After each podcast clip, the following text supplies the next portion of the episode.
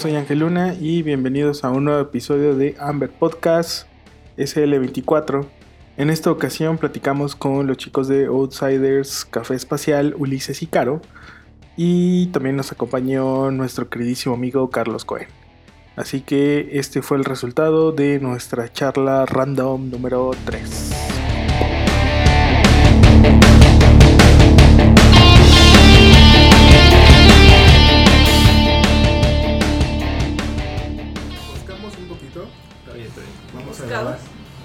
Bienvenidos a Pláticas Random. a pláticas random.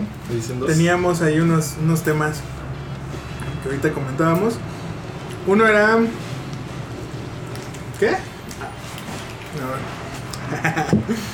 No sé, terminamos hablando de Ah. la realidad del dinero, entonces. Ah, es que uno de los temas era criptoart. Órale. ¿Ustedes han escuchado hablar de eso? O sea, he escuchado el término nada más, pero. Sí, igual. ¿Sí? Solo el. Bitcoin han escuchado. Ah, sí, sí, sí. Que es como la moneda digital y ya. Pero se supone que ahora salió que artistas ya pueden monetizar sus obras con un JPG. Ya lo pueden, bueno, ya lo pueden vender como si fuera una obra física, entre comillas, con ese tipo de tecnologías que la verdad es que no conozco muy bien. Pero ya un JPG lo pueden autentificar. Órale, está muy loco. Ajá, entonces hay mucho, mucha gente con dinero que dice, ah, me sobran 5 millones de dólares, ¿qué voy a hacer? Ah, voy a comprar un JPG. ¿Por qué? Porque puedo. ¿Por qué? Porque me sobran 5 millones de dólares. Casual me sobran 5 millones. Y hay artistas que están vendiendo sus obras, sus Fui por JPG. tortillas y me dieron esto, ¿qué hago? De cambio. Sí, obvio. Entonces está muy interesante. Está locochón. Pero bueno, ese era un Órale, tema. ¿qué es lo que está eso? Está muy random. Está demasiado random. Pero bueno, los temas era hablar un poquito de, de los productos artesanales. ¿Qué son? Eh, ¿Cómo lo definiríamos? ¿Cómo lo definiríamos? Y el otro es que yo siento que puede, puede funcionar, no puede funcionar como el tema del ritual de café. Ah. O sea, el, el hecho de preparar una taza de café implica un ritual, por ese ritual que implica en la vida de las personas. Es como un poquito más... No es tan esotérico como las criptomonedas. pero- Ajá, exacto. Pero puede funcionar. Y antes de, bueno, recién estabas platicando que yo creo que es un tema más interesante esto de, de ser profesional. Que nos vamos a meter Bueno, pero da- quizá- dales contexto porque tenemos que también aterrizarlo porque. No Platicábamos un poquito. quemar a nadie, solo es. Hola, como- somos outsiders y no tenemos idea de lo que. Hola, soy Carlos Cohen y no entiendo qué hago en la vida. Y no entiendo qué estoy haciendo en este momento. Exacto. Estábamos, al- salió por el tema de la chela, ¿no? Bueno, sí, ¿no? Lo- salió antes con lo del café. Ah, con lo del café. Es que, este. Carlos se llevó unas muestras de nuestro café. En donde uno de sus amigos. Gracias. No sé por qué siento que me está encafeinando, encafeinando, encafeinando. Y luego tú con el azúcar no sabes qué es. Azúcar y Sí. café. Dai. En donde, bueno, los resultados, él está, lo evaluó en verde. Mi cuate, ajá. A su cuate. Y vimos que dentro del café que nos está mandando el productor, que nosotros estamos trabajando, hay un porcentaje que está por debajo de Sarando 17. Saranda 17, Mm. Que es un 17%, 20%.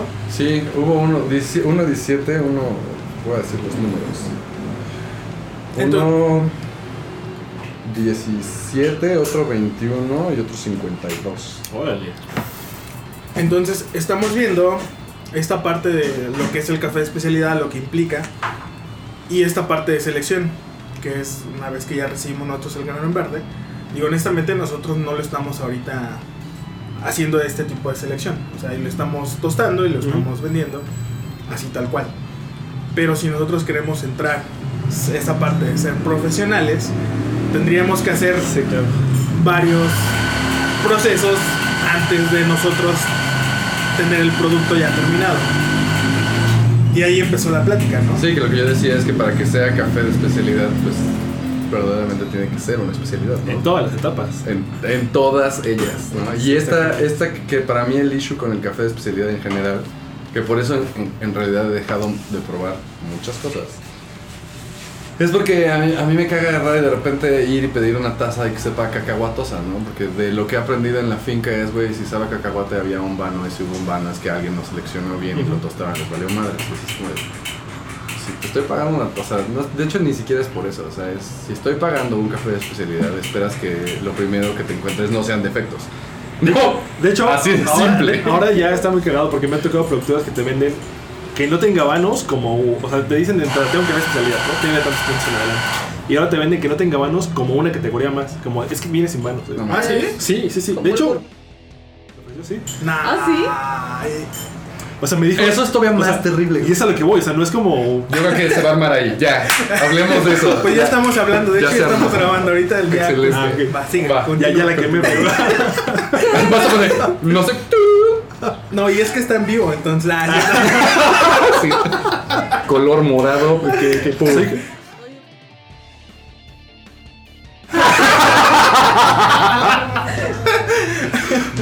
No, todo lo editamos. todo Qué horrible ser humano eres. Sí, pero es que eso está. eh, sí, de repente, eh, apenas estaba platicando con una amiga en la, en la semana y platicamos de esta parte como de tú como tostador, cómo te llega este café en verde y tú con- quieres confiar en la cadena. Porque dices, bueno, si me estoy comprando café de especialidad, viene ya seleccionado, yo ya tendría que tener esta confianza de que viene bien zarandeado, viene con cierta eh, humedad, no tienes que tú hacerles pruebas de luminiscencia, etcétera, ciertas cosas, porque tú ya estás partiendo de que estás comprando ese café de especialidad. Pero también tienes la responsabilidad de verificarlo. Porque tienes que ser profesional en todos los procesos, ¿no? Sí, o, o a- sí, aceptar, es, ace- aceptar esa parte. Y también aceptar que igual y no te alcanza para comprar los equipos para hacer eso y vas a arrastrar un grado de error sistemático, ¿no? También eso es válido. Y lo tendrían que decir los productores, ¿no? Al final del día. Sí, exactamente. Pero no está relacionado, por ejemplo, con que, no sé, o sea, ¿qué se entiende en México por especialidad? Porque pues muchas veces escuchas esta parte de que México está en pañales en la parte del café, pero que están entendiendo los productores también. El, el- el- a- para mí el, el punto, o sea, sí entiendo eso, pero ¿quién es el frontman del escenario hoy del café de especialidad? Pues claro, ¿no? Ustedes tostadores y baristas, ¿no? Claro, Entonces, ¿quién es el responsable de presentar el producto al Sí, cliente? sí, sí, exactamente. pues sí. ¿El campo? No. Sí, pues. Entonces, Sí, porque incluso el productor- Te estás aventando ese paquete sin querer. o sea, No siempre tiene la certeza y, y tampoco le está buscando de que su nombre vaya en la bolsa. O sea, él te dice, está aquí el nombre. Y no siempre se le da tampoco. No, no siempre se le da, pero incluso recuerda a Miguel, él decía, a mí me vale si de repente le cambian el nombre y me ponen, me ponen con que me compren, está bien. Pero él sí tenía, tenía esta responsabilidad profesional de entregar un buen producto. Claro. O decirte hasta qué fase de la selección de proceso te lo entrega. Exactamente. ¿no? Sí, pero él tenía idea, porque también ahorita se está viendo que muchos baristas y tostadores están eh, apoyando con fincas o las fincas están apoyando con ellos y qué información es la que está dando el barista o el tostador al productor, porque a veces es gente que no tiene idea, ¿no? Y es que también eso es importante. Si tú como tostador no le das los parámetros con los cuales tú estás, es de quiero densidades arriba de 750, arriba de zaranda 17 y no quiero vanos, pues también estás comprando lo que te vendan. Sí, pues sí. Y no es como culpar a nadie del error, pero existe un error en la cadena, punto. Sí, ¿no? sí, sí, claro.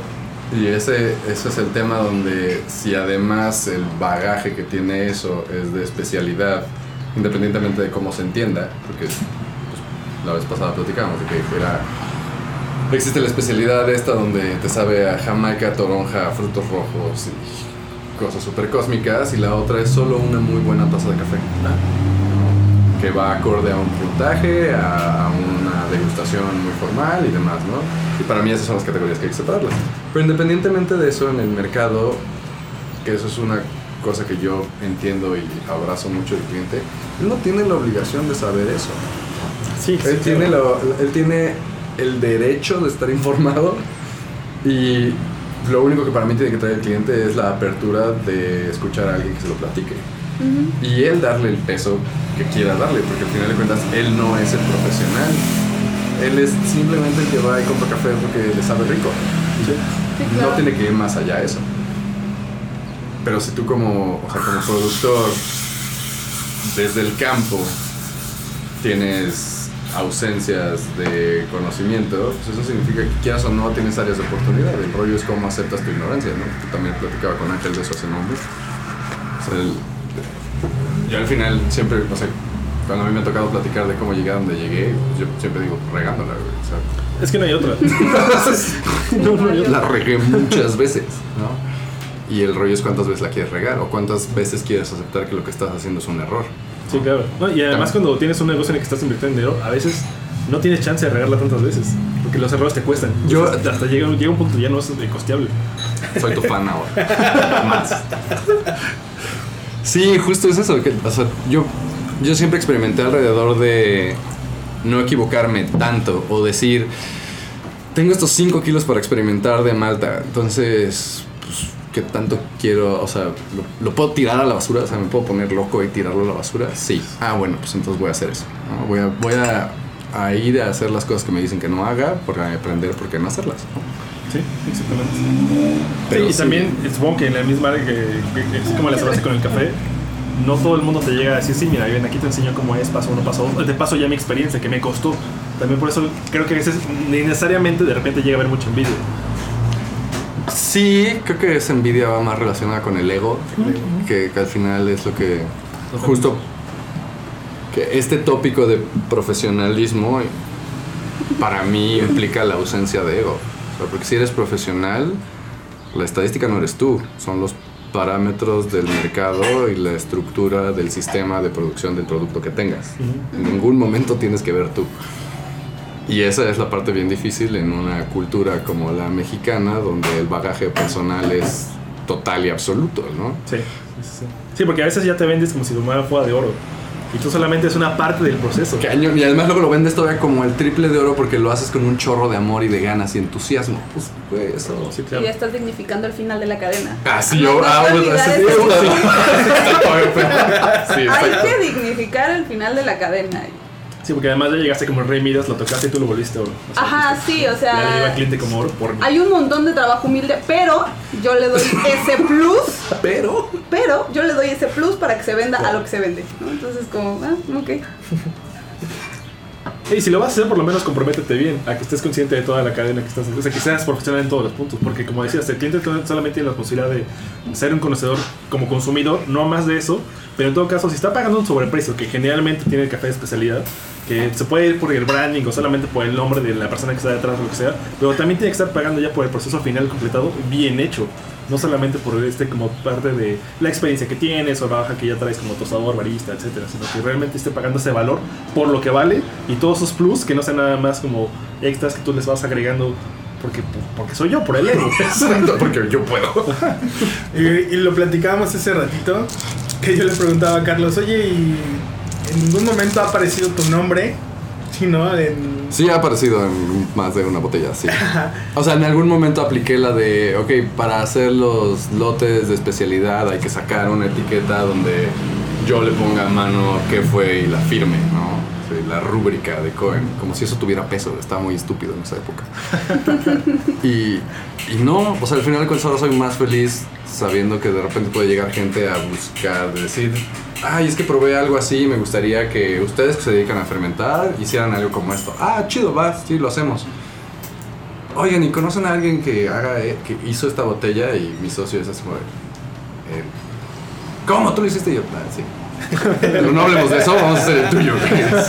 Yo no importa, vamos a hacer tu producto como tú quieras y ya, ¿no? Pero sí, o sea, pero lo que le decía Ángel, que lo difícil de ser profesional es quitar el ego de la ecuación. Sí, totalmente. Y eso, y quitando ya eso, pues considero yo que puedes aceptar más la ausencia de conocimiento que todo mundo tenemos, ¿no? Sí, es lo que, lo que platicábamos ahorita, estábamos, estábamos en la barra. ¿Qué hacemos con esta información que nos está dando su amigo? O sea, este 20% que no está cumpliendo la norma, eh, ¿qué hago? ¿O qué hacemos nosotros como barra, como marca de café? Es, pues, lo voy a seguir vendiendo igual o voy a empezar a hacer un mejor proceso de selección. No un mejor, o sea, empezar a hacer el proceso de selección que nos corresponde a nosotros si somos como los que estamos exponiendo un café de especialidad aquí en Navarra. Entonces, todo va a depender de la actitud y el siguiente paso que vamos a tomar con la información que estamos recibiendo eh, del producto, ¿no? En este caso, el, el café que estamos trabajando. Entonces, ahí empezó todo ese tema de ser profesionales y que lo pudimos ver Sí. en, en todas las industrias, ¿no? Al final Sí, del día. se repite Es en yo- todas, totalmente.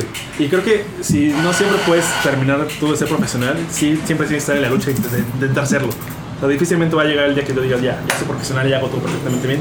Tienes que buscar, es- estar todo el tiempo, en- lo- intentar lograrlo Y eso va a generar que tengas otras búsquedas. Te va a llegar a ser profesional en otras áreas, vas a empezar a robar de todo lo demás para poder seguir mejorando tu área. Pero cuando tú dices, ya hasta aquí llegué, Ya te estancaste. ya te estancas. y además, si algo hemos aprendido de la industria del café, y creo que se repite en cualquier lado, todo cambia. Entonces, lo que hoy te dicen, este era el estándar, porque esta era la mejor manera, de repente llega alguien que eh, prueba y error, o tal vez con un poco más de experiencia o ciencia, genera un mejor proceso, y entonces ya todo lo que sabías iba para atrás, y tienes que, ya no eras tan profesional, ¿no? Entonces resulta que ahora ya es la mejor manera.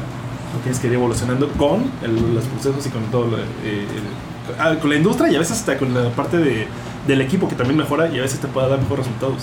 Sí, o sea, tal cual. O sea, un, un mejor sensor de temperatura seguro te hace la diferencia, ¿no? Exactamente. Sí, ahora hay máquinas de expreso que te pueden dar porcentajes de extracción arriba del 28%, ¿no? Cuando antes era como, es que este es el límite. Perdón, no hablo barista, ¿me Ah, traduces? sí. ¿Y eso que yo, yo como consumidor, eso qué? Justifica tu respuesta.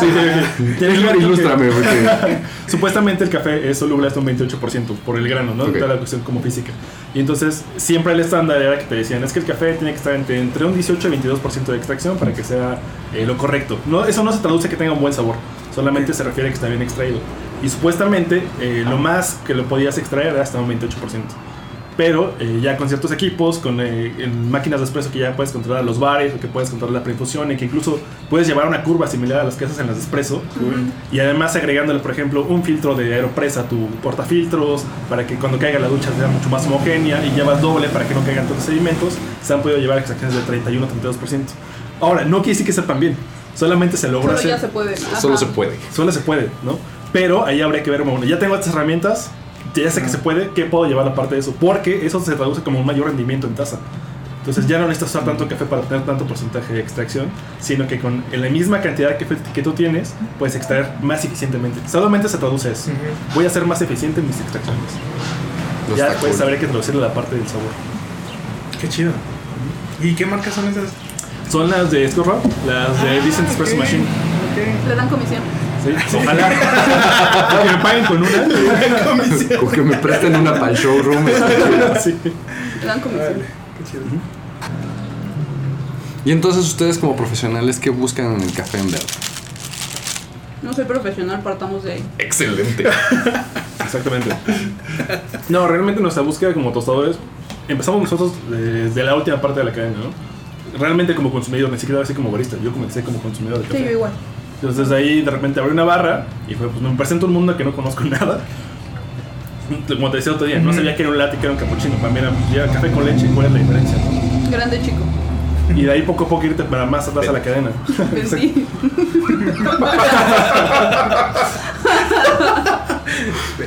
La puntada. Y ya desde ahí, pues ha sido, de repente te transformas en barista, pero regresamos al mismo de profesional. ¿Cuándo soy barista, no?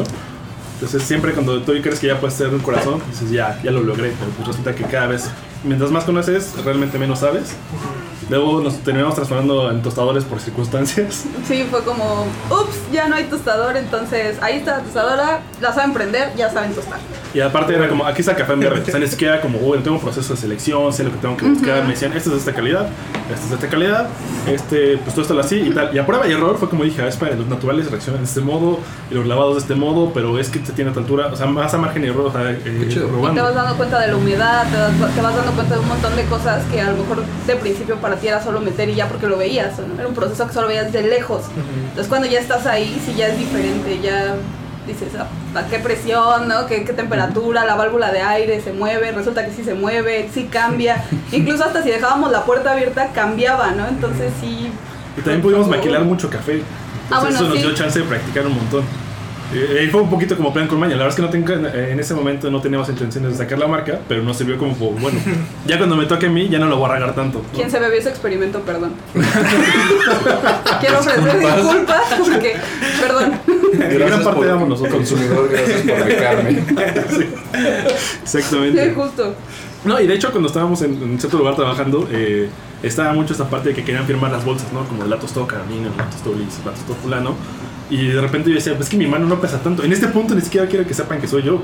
Y- y- Por favor, ser anónimo. sí, Sí, exactamente. estás aprendiendo y no quieres que sepan que estás experimentando, ¿no? Y también venía de otro fenómeno que se da en barra, que es, eh, depende mucho de quién te atienda, con quién quieras que, que servirte, ¿no? Entonces era como, ah, pues lo tostó eh, Ulises, entonces si quiero, lo tostó Carolina, ah, no, con ella no. Y y abajo ni siquiera tiene que ver con el producto, es que ella me cayó mal o lo que sea, ¿no? O tú llegas a barra y si el barista de repente, no, es que se me hace caras, no quiero. O es que lo prepara mejor y a veces ni siquiera es eso, ¿no? Entonces como que también a veces creo que puede ser a veces una barrera y tu nombre no pesa tanto como tú crees, ¿no? En este caso. Sí, o de Ya. pronto tienes unas expectativas muy altas. Lo tostó fulanito, va a estar increíble, ¿no? Incluso nos llegó a pasar en catación que catábamos nuestros cafés con los de otras personas y él me decía, es que estoy seguro que ese que está buenísimo es de fulanito. Yo le decía, pues a ver, vamos a ver. Ya cuando veíamos era de nosotros. Entonces pues, también te llevas como esa, tienes como ese estigma positivo de alguna forma, pero pues que también te, te genera una barrera, ¿no? Hasta para ti mismo, para crecer y demás. Sí, esa parte de la degustación es importante, ¿no? Entre menos sepas que degustas, Sí. mucho más objetivo y claro puede ser. Y feliz. Y procuramos siempre... Ignorance is a bliss, dicen por Y ahí. siempre hemos procurado como castigarnos mucho a la hora de catar y probar. O sea, nunca estamos como en el plan de, sí, ya, lo hice yo, está increíble. Fuimos no, nosotros, Siempre ¿no? vamos para otro lado de, no, es que está mal, es que está mal, es que hay que mejorarlo. Eh, lo que decía ella, que probamos otros cafés, y no, seguramente fue de ellos porque no puede ser que el mío esté tan bueno como este que llegó, ¿no? Siempre nos estamos castigando. Luego tuvimos oportunidad de estar trabajando un rato en finca y ahí ya nos vimos al otro lado, ¿no? A la parte bonita y fea del café, ¿no? Desde el, porque sí, la plantita, qué bonito, cómo crece, hasta cómo te enteras de cómo funciona realmente la industria del café y lo que tú crees que eh, como barista cuando estabas al frente de la barra decías, "Ah, este es el negocio del café. No, el negocio del café está allá y está el coyotaje y está que no puedes entrar a Chapos porque hay una mafia que no te permite entrar en tu camión, tienes que pedir permiso y ya les bajaron el camión, o sea, ese tipo de cosas que no te enteras, ¿no? Entonces ahí fue donde de repente con un productor nos, enseñó de, oye, ¿y ustedes le hacen prueba de luminiscencia? Y yo ¿Qué es esto? ¿A poco brilla? Amarilla. Qué chido. Y platicando con él me dijo, es que yo tampoco lo hacía, me la enseñó un catador, ¿no? Entonces eh, ese catador le dio esas herramientas y poco a poco nos fuimos como pasando más cosas, de repente lo de las arandas, etcétera Y hasta que te vas formando y dices, a ver, espérame, o sea, yo nada más básicamente era el que le cambiaba de color al café, pero no estaba haciendo toda mi chamba de tostador. No. Porque mi chamba de tostador no nada más es eso, sino es justamente saber qué porcentaje de humedad tiene, cómo lo voy a trabajar, si me lo están entregando bien, si estoy pagando más o menos, porque también eh, al desconocer te sale caro. O sea, te van a dar un café mucho más caro por algo que no lo vale. Y que visualmente tú puedes incluso puedes decir, bueno, viene bien seleccionado y todo, pero ya a la hora de probarlo dices, espérame, nada más me dejaron el mejorcito, pero eso no quiere decir es un buen café. Cierto. Sí, ¿no? Creo que el peso de la responsabilidad que tienes entre más cercano al cliente final estés es mucho más peso, porque literal cargas la cadena completa. Sí. O sea que no sabemos en lo que nos metimos, ¿no? Por así decirlo. Básicamente. Ups, Sí, sí, es, Ya- es cierto. Ya abrimos. Ups, ya estás aquí. ya abrimos la Así de, híjole, la cajita de Pandora ya, ya está abierta. Pero pues está padre, ¿no? Digo, al final ya. eh, digo, y este tipo de espacios donde podemos conocer un poquito más, creo que es como muy importante. Y digo, por ejemplo, eh, reflexionando un poquito en, en lo que. Bueno, yo más bien ese reto en lo que nos comentaba tu, tu amigo. Este. Dije, sí es cierto, o sea, digo, esto, esto pasó con este productor, pero nosotros, por ejemplo, trabajamos con otros dos productores. Entonces, qué café también nos están mandando, porque al final del día nosotros lo recibimos, pero nunca hacemos un proceso de evaluación, que yo creo que nos hace pues mucha falta, ¿no? Estar como validando que lo que nos, nos están enviando sea pues, Corresponde. corresponde a lo que nos están vendiendo, ofreciendo, ¿no? Y esta parte de probar siempre también es algo, por ejemplo, ahorita nos pasó que probamos un cafecito y teníamos ahí un descriptor y dijimos, ah, buscando ese descriptor, decir, pues no encuentro ese sabor que viene marcado aquí en la bolsa o en, o en el empaque, ¿no? Entonces también fue así como muy interesante eh, evaluar y preguntarte por qué lo estás haciendo de esa manera. Sí, que fue de ahí que sacamos de, bueno, pues si, si, si te dan una hoja técnica, te dan un café y lo que estás buscando es lo de la hoja técnica y tú eres el que lo vende, Sí, sí. no tiene sentido, ¿no? O sea, tú, tú- tú tienes que mandar a la basura la hoja técnica, arrancarle la etiqueta a lo que estás probando, hacerte tres, cuatro métodos distintos y decir, ¿jala o no jala? Si sí, ya revisas qué te dijeron. Y si te dicen, no, pues es que este tenía, por mencionar el súper que veo ahí, cúrcuma, jengibre y toronja, y a ti te supo nada más a cítricos, dices, bueno, no me importa su descripción, pero me funciona. Ajá, Jalo, claro. ¿no? Ok. No voy a poner que tiene todo lo que él dice porque para mí no corresponde, pero pues, es un café que sí compraría. Sí, al final creo que eh, nosotros como eh, los que estamos distribuyendo el producto tenemos una responsabilidad de, bueno, esto es una sugerencia, tampoco te voy a eh, mentir y decir, bueno, es una nota que jamás encontré, Y también el consumidor que solamente lo tome como una referencia. Pero si ya tú desde marca lo estás vendiendo como discurso de, vean, esto sabe a esto y les vas a saber a esto, entonces ahí está el problema No directamente. importa cómo lo hagas, te vas a a Ajá, esto. exactamente, entonces ahí sí tienes que ser o muy consistente o ser responsable si de repente dicen, oye, ¿qué crees que no me supo esto? eh? ¿Qué onda? Ujú. Y aceptar la crítica, o sea, pero no, no ponerte en, en ese lado de la defensiva de, ah, no, es que tú lo preparaste mal y la culpa es tuya, porque sí, yo hice toda mi chamba bien, ¿eh? tú eres el que está mal. No, más bien ve cómo puedes mejorar para que, o qué estás haciendo tú mal para que le llegue la experiencia completa al cliente. ¿Cómo lo puedes orientar para que él llegue a ese resultado que tú también? ¿Ves por qué preguntó cómo me lo preparo? Exactamente. Porque es eso, no todos tus clientes son baristas, ni todos llegan a un cliente como de especialidad, a veces ni siquiera tienen el molino correcto. Entonces, ¿qué puedes hacer tú para llegar y facilitarles esta experiencia y que puedan mejorar su proceso? Y a veces solamente tiene que ver con el, oye, ¿qué agua estás ocupando? ¿no? O qué molino usaste, o cómo lo preparas, y después de ahí te enteras que su proceso está mal, o incluso puedes mejorar todo el tuyo, porque de repente tienes que prepararte para el mercado que estás tú vendiendo, y a partir de ahí dices, chino, ahora tengo que cambiar la forma en la que estoy tostando. Mejor mi mercado es otro, entonces tengo que hacer algo yo desde, desde el paso previo para que el cliente tenga la mejor experiencia. Y es lo que platicábamos también, creo que en el episodio pasado, que cuál es la responsabilidad del barista al momento en el que llega una persona con cierto perfil o con cierto contexto, y tú qué haces como profesional con eso que te está entregando. De, pues mira, yo tomo un café pues muy intenso eh, y Yo voy a Sanborns a tomar café, ¿qué me ofreces? o sea, ya exacto. con- así de sencillo. Sí, Entonces, así como, pues tomas café en Sanborns de Sanborns. Pues no.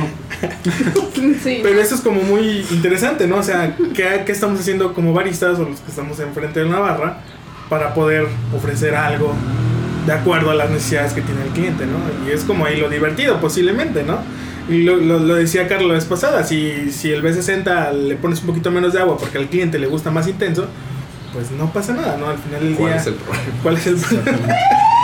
Sí, porque el cliente quiere beber lo que te está pidiendo, no lo que tú le estás ofreciendo. O sea, y Sí, sí, regresamos sí, al sí. mismo que con el café. Tú solamente le estás haciendo una sugerencia. Yo te sugiero esto, pero al final él tiene la decisión. O sea, él, ah, igual como que colegas tostados de baristas de repente decían como, no, es que yo le doy esto y esto quiero que lo pruebe, porque si no lo prueba de este modo, no lo va a, A disfrutar, no lo va a disfrutar. sí, ah, es como, oye, espérate, todos tienen un, ba- un bagaje previo muy diferente al tuyo. eh, que no van, por más que tú quieras, no van a, a- a repetir el mismo paladar que tú tienes, ¿no? Sí, Entonces, ¿no? tú le vas a sugerir, pero siempre con- abierto a que, al cambio. Yo recuerdo que algún amigo también barista una vez me dijo como, bueno, mira, tú ofreces dos opciones. Ofrece lo que él quiere y ofrece lo que tú le sugieres. Y tú le vas a regalar el que tú le estás sugiriendo, porque no lo vas a hacer pagar por algo que él no te pidió.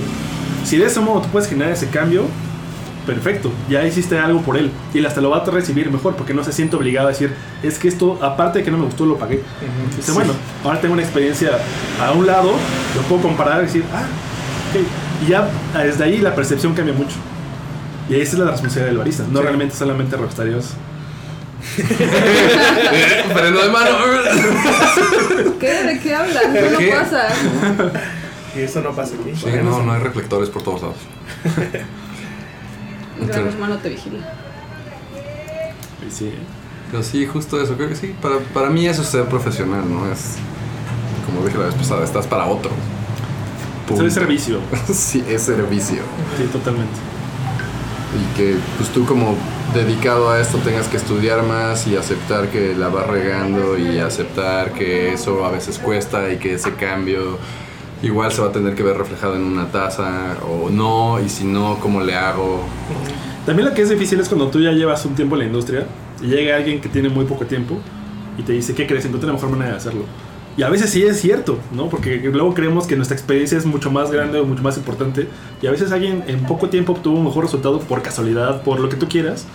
Pero también regresamos al ego. Ujú. Luego es complicado decir, espérate, ¿cómo este güey que viene llegando va a decir que se hace así y que es mejor? Si yo llevo todo este tiempo en la industria, no siempre has hecho así, este es el mejor modo. Bueno, y eso... ego, güey, o sea, está- Eso pasa en productores, y Sí. pasa en tostadores, y pasa en baristas, y en cualquier lado. He visto esa historia siempre, ¿no? Incluso en consumidores. O sea, es que yo toda la vida he consumido café de especialidad. ¿Cómo crees que este café va a saber a esto? ¿no? Y partiendo desde que toman es café, te dice, es que yo toda la vida he tomado esto. Porque ahora voy a tener que venir y ahora tengo que probar un café que sabe a fresa, ¿no? Sí, No me gusta. A mí me gusta que sepa tostado. El que sabe a café. O sea, ¿y qué es el café? No sé, pero sabe a café. Y esto a no mí sabe. como mi abuela, mi abuela se hace sus prensas francesas como de 20 minutos. Te agarra y echa el agua y pone su café. Y cuando ya puede agarrar la prensa francesa con las manos, cuando sirve. Es así como de, pues así le gusta. O sea, yo le doy el trago y digo, oh por Dios, no, no. Pero si así le gusta a ella, pues está chido, ¿no? Sí, o sea, claro. pues es su café. Y que Ella lo pensar- pagó, ella lo va a preparar, ella se lo va a tomar, pues sí, no jodas. Sí, y ahí, ahí tienes que pensar, bueno, si ese es su ritual ¿no? de preparación, ¿qué puedo hacer para mejorar su ritual? Que ya sé que tarda 20 minutos. Pues puedes intentar con una temperatura más baja para que no tarde tanto. Exacto. Y tal vez te muelo mucho más grueso, ¿no? Para que en todo caso tu extracción se desacelere. Y ahí puedes compensar un poco eh, este proceso que ya alarga bastante, ¿no? Y al final va a tener una tasa similar a lo que tú quisieras que fuera el óptimo, ¿no? Y Y también al sí final, también, sí, exacto. y Igual, o sea, por ejemplo, yo cada que me hago un café, le- les doy a mis abuelos. Y a veces mi, ab- mi abuela dice, Sí, es otro lado. no, pues sabe, Agua. sabe como acidito. Ajá. No me gusta. Y yo, ok. Y mi abuelo como de, está raro que sepa frutas, ¿no? Y yo, pues, pues sí. ¿Te gusta o no te gusta? Más cargadito me lo puedes hacer. Y entonces, a ver, así. Ah, sí, así, sí. Sabe más tostado y menos a fruta. Y yo, ok, perfecto, ya. Sí, claro. Y él no tiene la responsabilidad de saber cómo, No. cómo lo mejoraste. No, nada. Ok. Sí, pero también tienes que estar como, como profesional, tienes que estar abierto a que alguien te diga no me gusta. Y no es que te esté diciendo no me gusta tu trabajo y Claro. no me lo voy a tomar. Es no me gusta el café de esa forma y Sí, claro. ya. O sea, que era el tema de nada. O sea, todo- cu- cuando eres rockstar, pues crees que todo es personal, ¿no? O sea, crees. Intenseas. Y también a veces, ya como profesional de otro lado, crees que mientras más pasos extras haya, es mejor el resultado. ¿no? Sí. Es muy común, por ejemplo, en las competencias. Tú llegas y el barista que llega con una receta que tiene 35 pasos, él siente que esa es la mejor receta, ¿no? Y llega un güey que hizo una receta en la que solamente hace una producción, dos vertidos, la cosa más sencilla del mundo, y resulta que esa es la receta campeona. Entonces dice él, pero ¿por qué? Si yo aparte lo metí en hielos y luego lo saqué y no sé qué, bla, bla. Pues porque no necesariamente más pasos es el mejor resultado. Y pasa lo mismo si vas desde la finca y desde los beneficios y desde el tostador, etcétera. A veces lo más simple es lo mejor si sabes bien lo que estás trabajando o si tu materia prima es muy buena. Ujú. A veces le pueden estorbar incluso estos como pasos extra. Sí, exacto, porque les- le quieres dar más poncho, ¿no? O sea, yo siempre que hay muchos pasos extras, yo siempre cuestiono, bueno, ok, ¿para qué hiciste eso? O sea, si no haces eso, ¿qué pasa? No, pues es que me sabe diferente. Bueno, sí, seguro, pero ¿por qué? ¿Por qué? Si no puedes contestar por qué en algún paso de procesos, Sí, totalmente. O sea, hay que estar abierto a experimentarlo siempre, totalmente. pero no te tienes que cerrar. Es que si no hago esto, es No va a funcionar. O de si alguien no lo hizo porque es, me- porque es mejor que yo y claro. esta competencia apesta porque él ganó y no yo. O sea, Ah, incluso como, eh, como productores, no siempre tienen el presupuesto para poderse a experimentar tanto. Porque al final de ¿No? cuentas de eso viven ellos. O sea, tú a lo mejor en barra experimentas con el café que te sobró, ¿no? Que ya no te alcanza para una taza, experimentas. Pero para ellos no se trata de experimentar, o sea, viven de eso. Entonces, pues no Hay pueden ponerse a. que no solamente se limitan a uno o dos sacos por cosecha y tú no sabes el trabajo que es cosechar esos dos sacos, ¿no? Fue un año de estar diario ahí pendiente de las plantas y quitando toda la maleza que está. O sea, hay mucho trabajo para que tú llegues y le digas, bueno, de esos, la mitad, pues benefíciamela así, ¿no? Y a lo mejor te es un resultado espantoso y él ya perdió parte de su eh, de las posibles ganancias que podría tener. Entonces, eh, también a veces somos demasiado exigentes solamente por capricho. ¿no? Pues es que es lo que está de moda, ¿no? Y por ejemplo, ahí con, con el productor con el que trabajan, ¿qué, qué experiencia han tenido? Con Miguel se llama, el de. Puebla, ¿no? Ajá, Miguel Vargas. Este, ¿qué, ¿Qué experiencia han tenido ahí con él? Con respecto a lo que hace los procesos. Él es de los productores que he conocido que son muy profesionales. Entonces, eh, pero también eh, es muy consciente de todo lo que está pasando, ¿no? Eh, sí ha intentado hacer como procesos experimentales, intentó hacer procesos anaeróbico, que también traía esta onda como de, es que no le puedo llamar maceración porque la maceración tiene que tener esas eh, Características. características muy particulares, ¿no? muy controladas y de equipo. Y ahorita ya cualquier cosa que ponen en un bote sellado le llaman maceración carbónica y no es eso. ¿No? Ok. Y entonces él me dijo, mira, experimenté esto, solamente hice 10 kilos, creo que 10 o 20 kilos de los cuales 20 nos quedamos kilos, nos quedamos 10. Y, pero igual, o sea, como que hizo su proceso, me dijo, mira, apenas estoy experimentando, pero no me voy a aventar a la- toda la cosecha que tengo, aunque sí mejoró en ese caso, a experimentarla y mejorarla porque entre eso la puedo regar. Y entonces también la otra, yo ya tengo mi producción vendida, ¿no? Si de repente me aviento a esto y mis clientes ya están acostumbrados a cierto, a cierto perfil, por intentarlo mejorar de repente pues pierdo dinero. Puedo ganar reconocimiento, pero pierdo dinero. pues sí, Entonces también es otro lado. sí, pero los aplausos no te dan de comer, güey. Exactamente. Y él es de, él que te- de esos que te decía, a mí no importa que venga mi nombre en la etiqueta.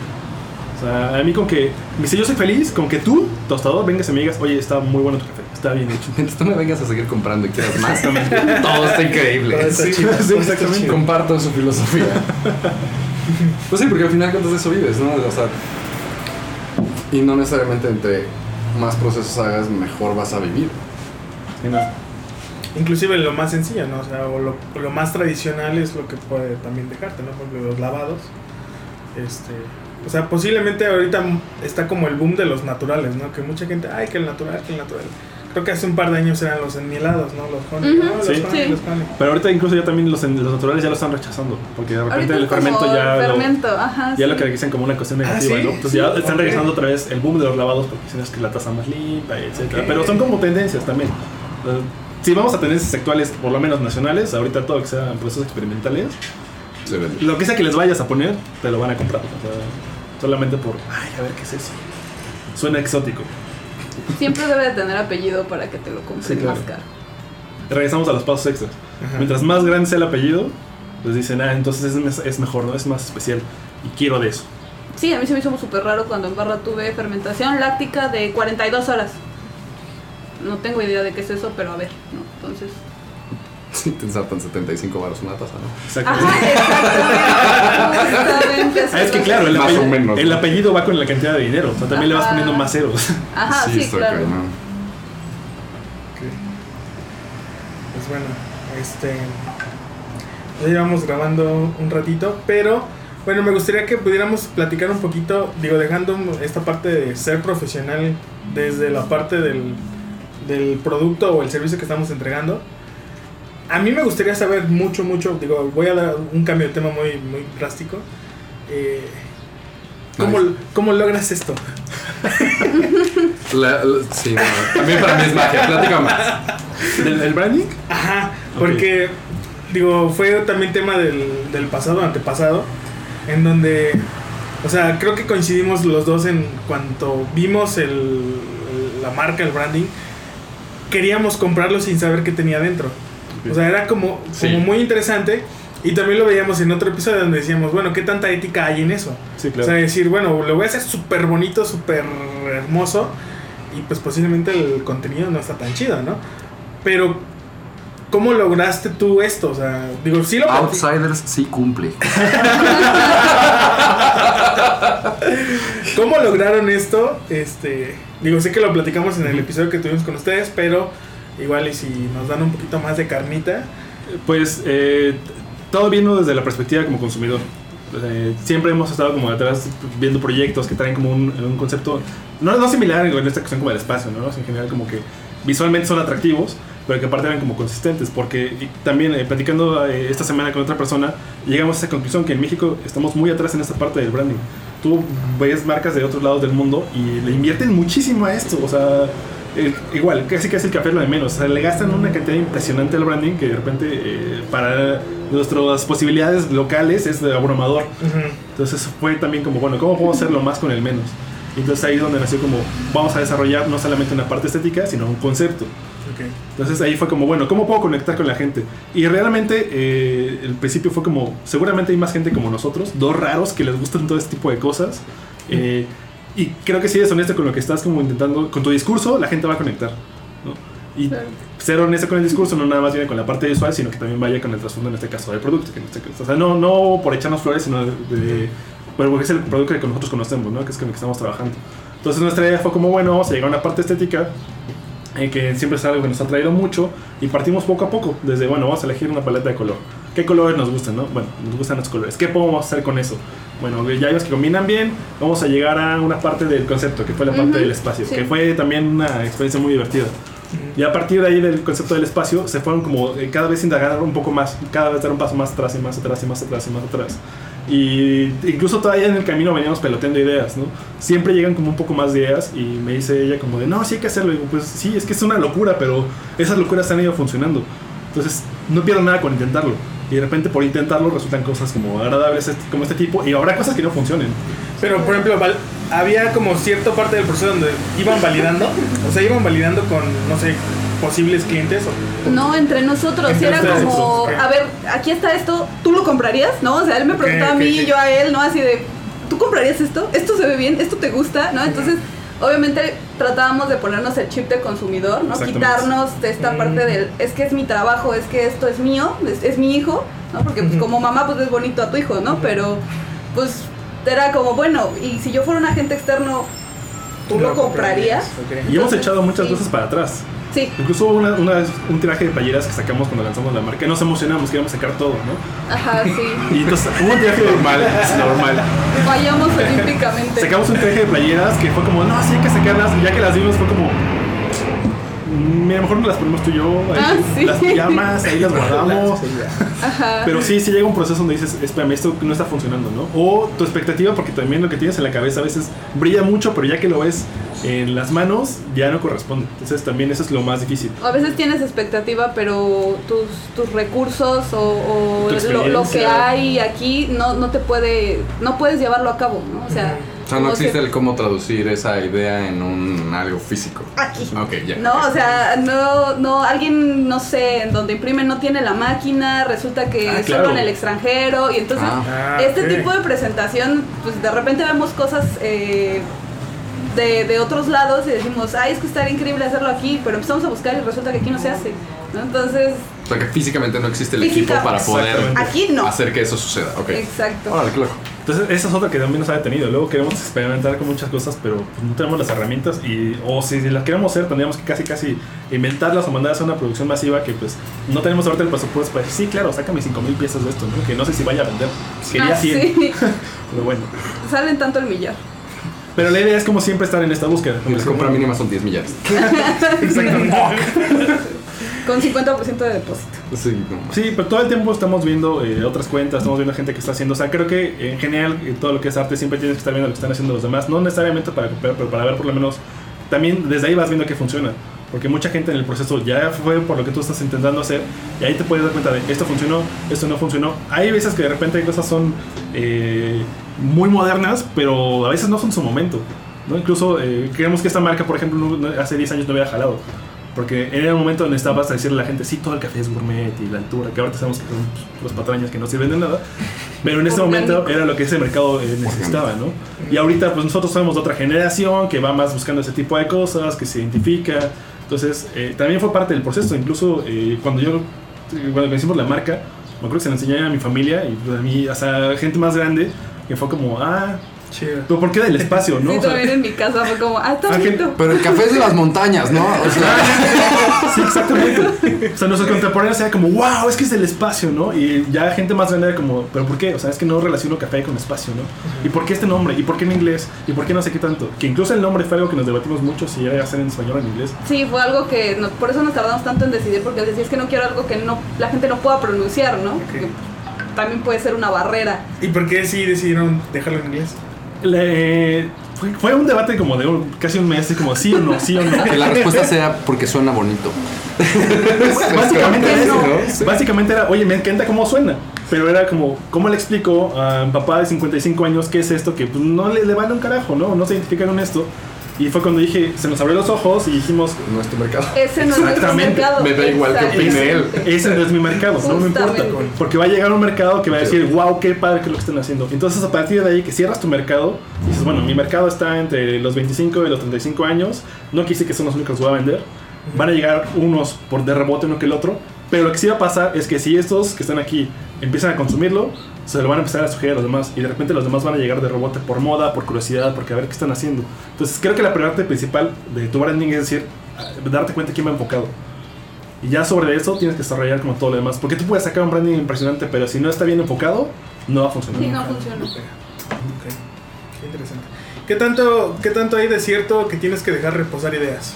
Escuché como ese término de que dentro del proceso creativo, cuando creas una marca o branding, tienes que dejar reposar. O lo que sea, o sea. Bueno, sí, ¿verdad? Es mucha razón. Sí. Sí, es, es muy cierto, ¿eh? O sea, nosotros, como te decía Caro la vez pasada, tenemos un montón de ideas en el tintero. Donde, si vieras nuestro drive, es un cotorreo ahí, ¿no? O sea, hay cosas que, como las playeras que no salieron. este, Qué chido. Ideas de Carpeta de donde tiramos nuestro dinero. Sí, justo. El sobrecito del dinero tirado. Exactamente. Sí, experimentos y, y cosas así que de repente en su momento era como, wow, eso es muy padre, ¿no? Pero era como, bueno, vamos a dejarlo una semana, dos semanas, un mes y a ver si ya pienso lo mismo, ¿no? Aunque eh, algo que me- nos frustraba mucho, que hasta ya era como un chiste local entre nosotros, era que de repente yo le llegaba con una idea o ella me llegaba con una idea y le decía, mira, hay que hacer esto. no, sí, pero es que está, sabes, es demasiado arriesgado. Y llegaba marca A, B, C y D Lo sacaba. y lo sacaba. Sí, o sea, nos pasó como tres veces, pero es que además también, o sea, eh, tomas tantas referencias que llega un punto que, que te saturas, visualmente te saturas y dices, de, de estas cinco ideas quiero hacer todas, pero solo tengo que escoger una y luego terminas en un, en un lapso de depresión creativa que es como, es que yo no voy a poder hacer eso.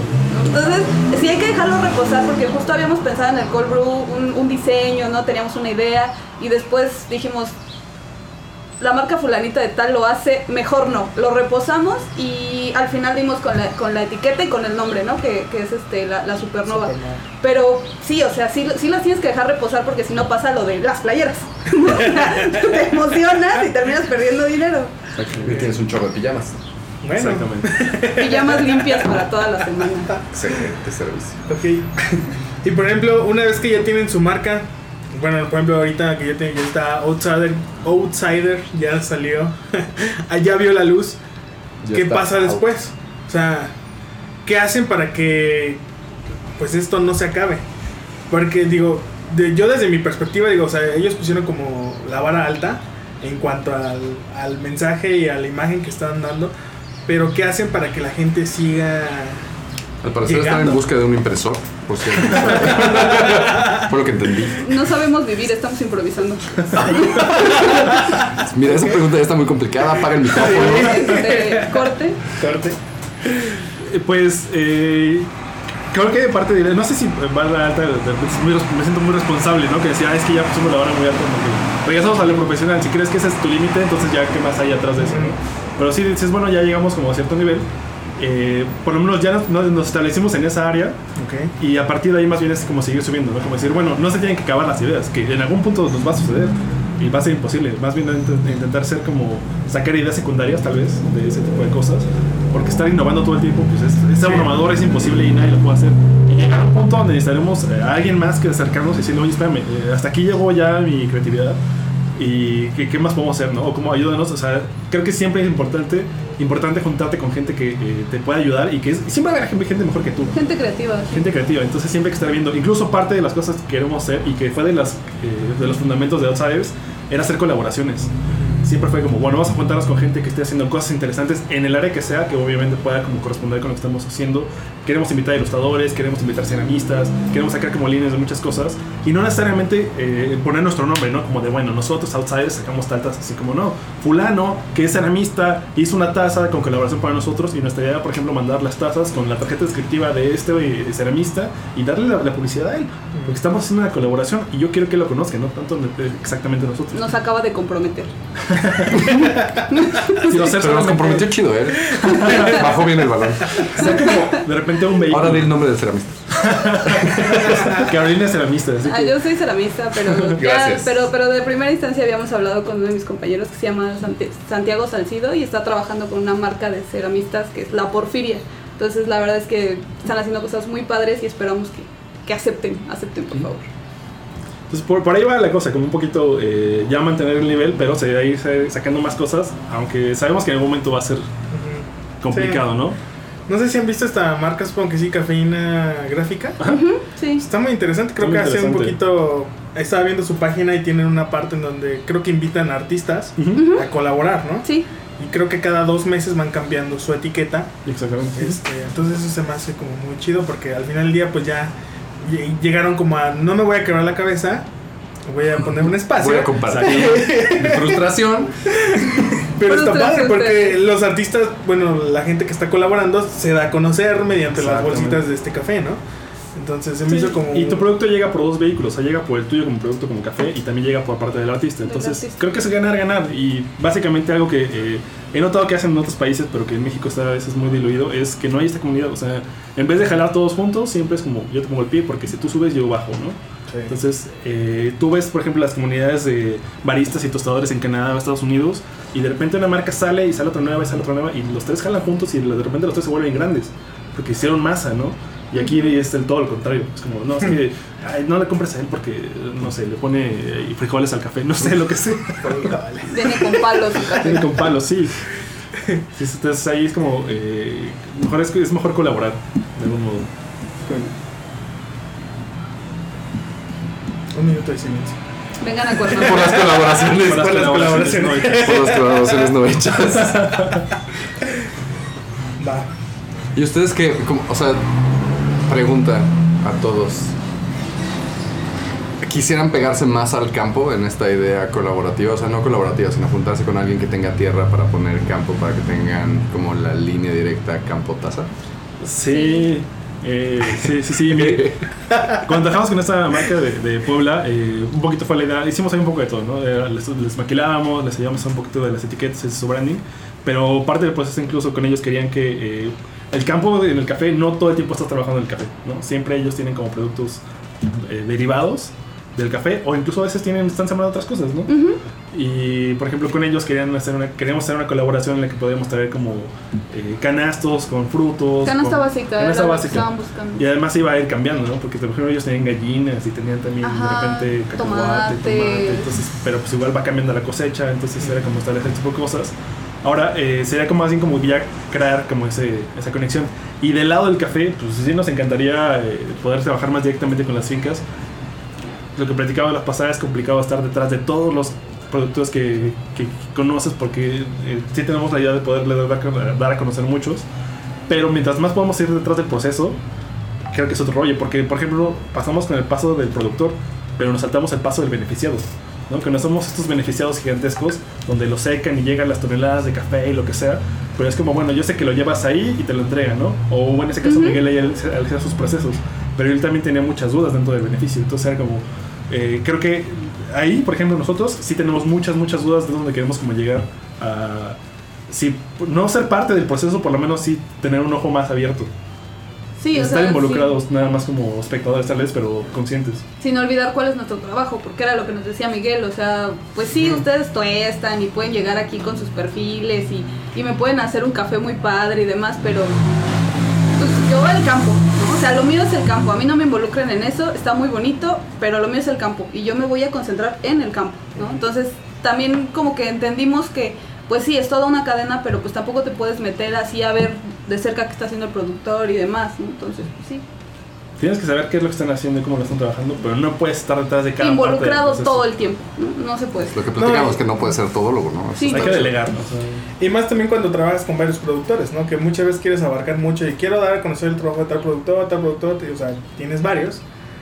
Cuando posiblemente si te enfocaras en uno o trabajaras como directamente con uno, podríamos tener, digo, lo hablo desde mi punto de vista, Claro. ¿no? Esto de- o desde los productores con los que trabajamos. Trabajar directamente con uno podríamos obtener mejores resultados, tanto ellos como nosotros. Entonces, el también abarcar mucho, pues también es como otro problema más al que nosotros nos aventamos, ¿no? Sin querer o queriendo, pues lo, lo estamos haciendo, ¿no? Y regresando a la parte de ser profesional, mientras más abarques, menos controlas. Entonces es imposible ser profesional si estás llevando 20 productores y te lleva un proceso de buena recolección de con todos y estar verificando todos los datos. No, no hay tiempo, ya quiero todo esto y entonces aquí hago las fotos y aquí hago todo lo demás. O sea, tienes que ser como conocer tus limitantes o ir extendiendo tu equipo porque no, no hay manera que puedas hacer todo. Sí, por eso nosotros vamos a tener a outsiders como parte de nuestro equipo. Excelente. Ya se está armando.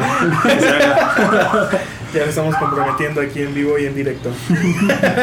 Más comprometidos no podemos estar. Ya está la cerámica, recuérdenlo, por favor. No, Sí, no sí. dejen que se les olvide. Sí, sí, No sí. se les olviden las tazas y las colaboraciones. Gracias, Ulises.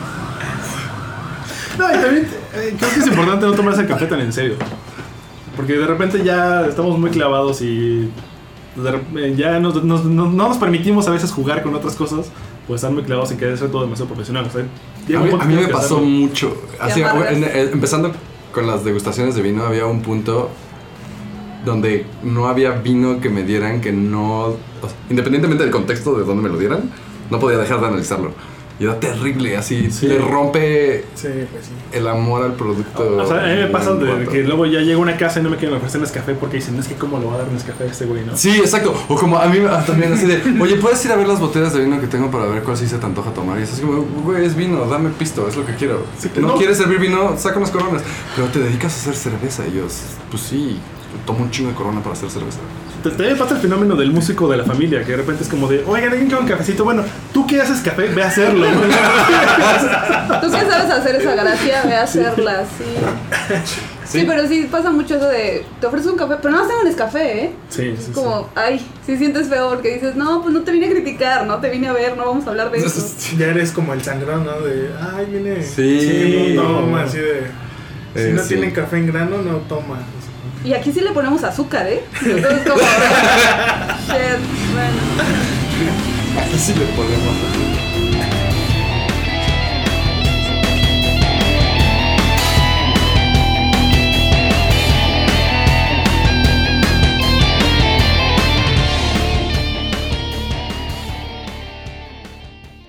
llegaste hasta aquí, muchísimas gracias por escucharnos. Espero que haya sido de su agrado este episodio. Y si se dieron cuenta, hubo algunos, algunas pausas, algunos silencios dentro de la conversación. y próximamente vamos a estar teniendo nuestra cuenta en Patreon por si quieren apoyarnos a continuar con este proyectito. Que la verdad es que la pasamos muy bien. Este, y pues queremos entregarles más contenido de valor. Entonces, eh, dentro de las suscripciones que tendremos en Patreon, pues vamos a poder, o van a poder acceder más bien a, a los audios completos sin censura. este, y también a todos los after que, que vayamos a tener en estas conversaciones random, entre otras cositas más como descuentos, promociones, envíos gratis de pues nuestros invitados, eh, conversaciones, algunas privadas por Zoom, por Skype. Así que estén atentos a nuestras redes sociales, estaremos publicando en nuestro Patreon para más contenido. Así que los dejamos con el after.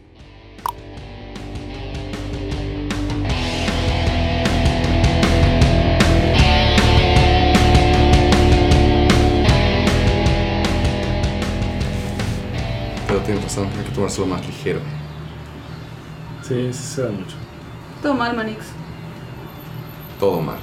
Todo mal. También es como. eh, Cuando empiezas en alguna industria, creo que es como. Si empiezas de niño, todo te impresiona, luego te vuelves adolescente como caguengue que, que se sabe todo. Cuando apenas estás observando un poquito de, de información. Y Es una gran analogía. nosotros lo hicimos. O sea, yo, yo fui ese barista que mamón que Ay, llegaba fue y terrible. le decía a la gente, "Ay, que no, ¿no te gustó? No sabes lo que estás tomando. ¿no? You know nothing, Jon desperdiciando". Snow.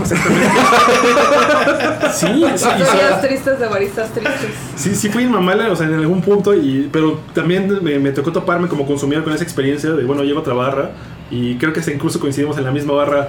Eh, No tiene sus condiciones. o creo que hay muchas barras, sí, tal vez. Existe mucho. Upsi. Pero dije, espérate, ya, me- me- ya ese día me vi reflejado y fue como, yo soy ese güey atrás de la barra también, ¿no? Entonces, eh, me he No. detenido de permitir muchas cosas.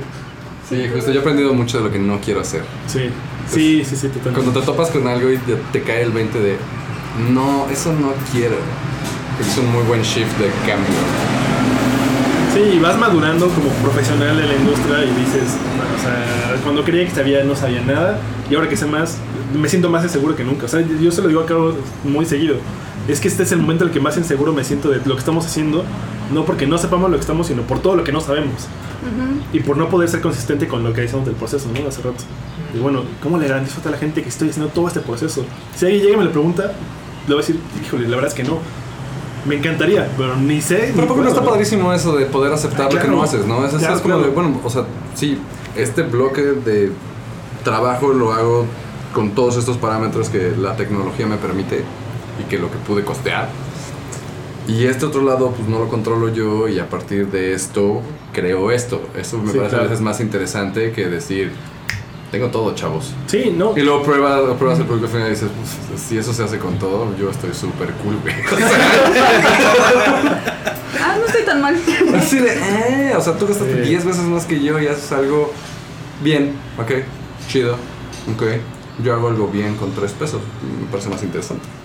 Sí, la idea es ser honesto como eh, cuando estás ofreciendo un producto y también como consumidor. Y es eso, si conectas con esa honestidad con toda la gente, nadie te va a venir a cocinar de, oye, ¿por qué estás haciendo esto? Yo te avisé, no te mentí. Yo dije que hasta aquí llega Hasta aquí llega mi capacidad ¿no? Actual. actual, exactamente. Aspiro a otras cosas, pero aquí De está momento, eso está. De, de momento me alcanza para esto y está padre. O sea, para mí esa es como la parte más chida. Es cuando también como consumidor, bueno, por lo menos yo como consumidor, cuando te enteras de esas cosas, ya no está, o sea, ya no, ya no tienes una expectativa irreal, o sea, Claro. tienes la expectativa real y abrazas el crecimiento de la marca con la que te casaste con la marca, Sí. ¿no? O con la gente que hace la marca, o... Sí, porque totalmente, en vez de eh, generar expectativas falsas, más bien comprendes a la marca, comprendes a la gente que está detrás. Exacto. Que es parte de lo que nosotros queremos hacer, como darle eh, humanidad a la marca, decir, oye, espérate, somos dos personas que vienen de un bagaje completamente diferente, de muchas áreas, y de repente estamos sacando esto, ¿no? No somos una empresa millonaria con todo el presupuesto del mundo que puede llegar a ofrecer un mal producto, somos dos personas con conocimiento de ver esas cosas, intentando hacer lo mejor que podemos. Sí, tal cual. Como lo decía Ángel hace poco, o sea, yo estoy tratando de capitalizar mi hobby, dude, o sea, es todo. Sí, sí, totalmente. En esa ando. Si te subes a mi barco, bienvenido. Te voy a dar el remo porque vas a tener que pedalear conmigo, ¿eh? Pero, pero súbete. Sí, siempre decimos eso. o sea, básicamente creamos la marca para poder tener muestras de café de todos lados y seguir probando. Nice. Sí, Sí, muchas veces es como que la, la intención, bueno, no la intención, el verdadero motivo, lo platicaba ayer con una chica, que creo que nosotros compramos diferentes cafés, no, por, no tanto por la parte lúdica de decir, ah, voy a seguir aprendiendo, voy a seguir probando, sino porque pues simplemente nos gusta, nos gusta tomar café. Y creo que esta parte de que pudiéramos abrir que tener una marca, pues ha sido lo mismo, ¿no? Nos gusta Sí, claro. y pues que en algún momento quisiéramos que poder vivir de él.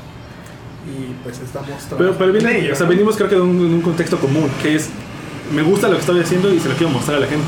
Y no es, voy a poner un negocio para hacerme millonario, les guste o no les guste. Porque ya desde ahí sí cambia mucho. Y puede funcionar las dos cosas, ¿eh? sí. Y las dos cosas pueden fallar. Pero sí cambia mucho como eh, cuando ya hay una conexión con un cliente, que de repente el cliente pues, termina siendo... eh, tienes que dejar de verlo como un número, ¿no? Sino verlo como otra persona, así como tú quieres que los demás te conozcan como una persona. Es otra persona que también va a tener, eh, va a tener ciertas cosas. Y a partir de ahí, regresamos a la parte de la honestidad, todo va a ser como mucho más fácil de que, de que conecte. O sea, la idea es conectar. Natural. Naturalmente, va a ser más, ajá, va a ser más orgánico. Ok.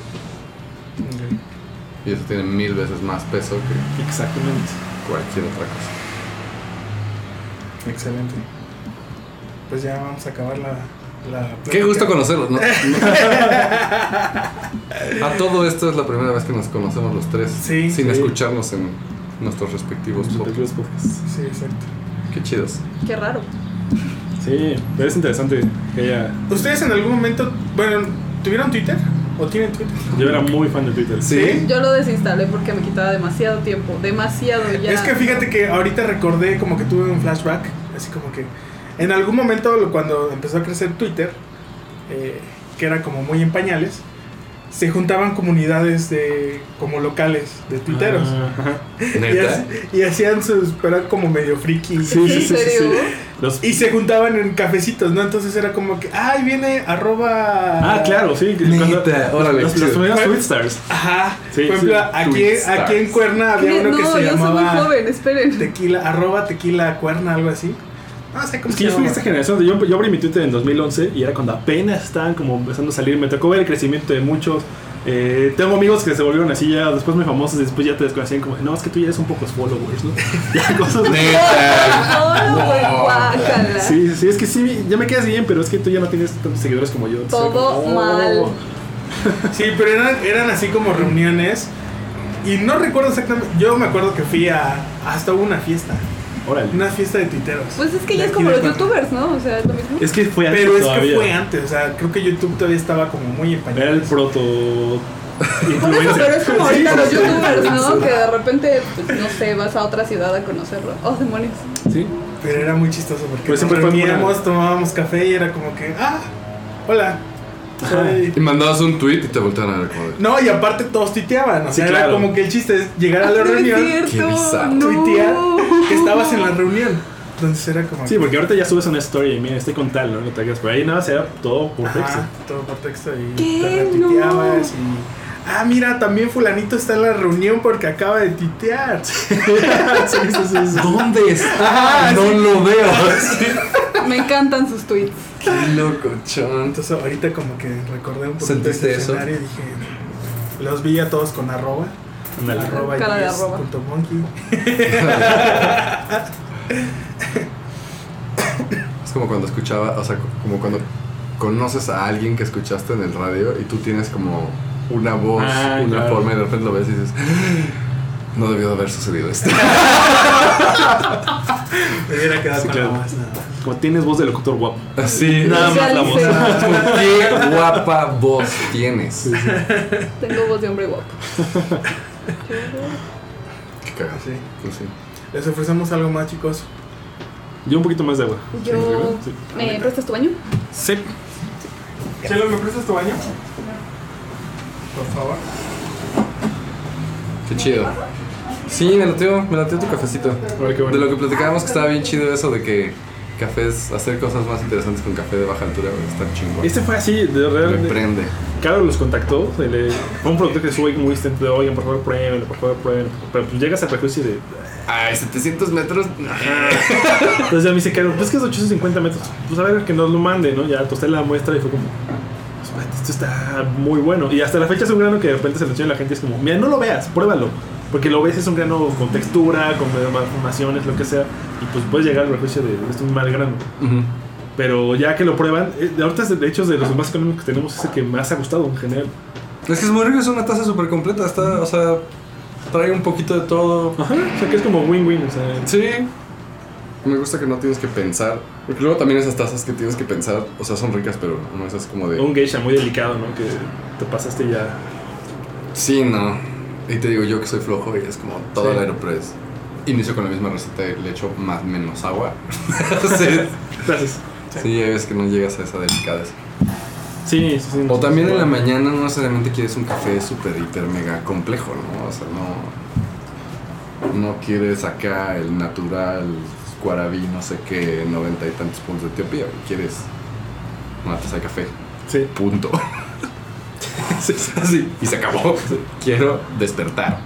Sí, sí, sí, te vuelves abuelita que dice nada más quiero mi café. Sí, ocuparme". nada más quiero. Sí, exacto. Sí. Mi ritual en la mañana es dejar mi taza de mi, mi, mi, mi prensa francesa que se haga. Mientras está el desayuno. Ah, chingón.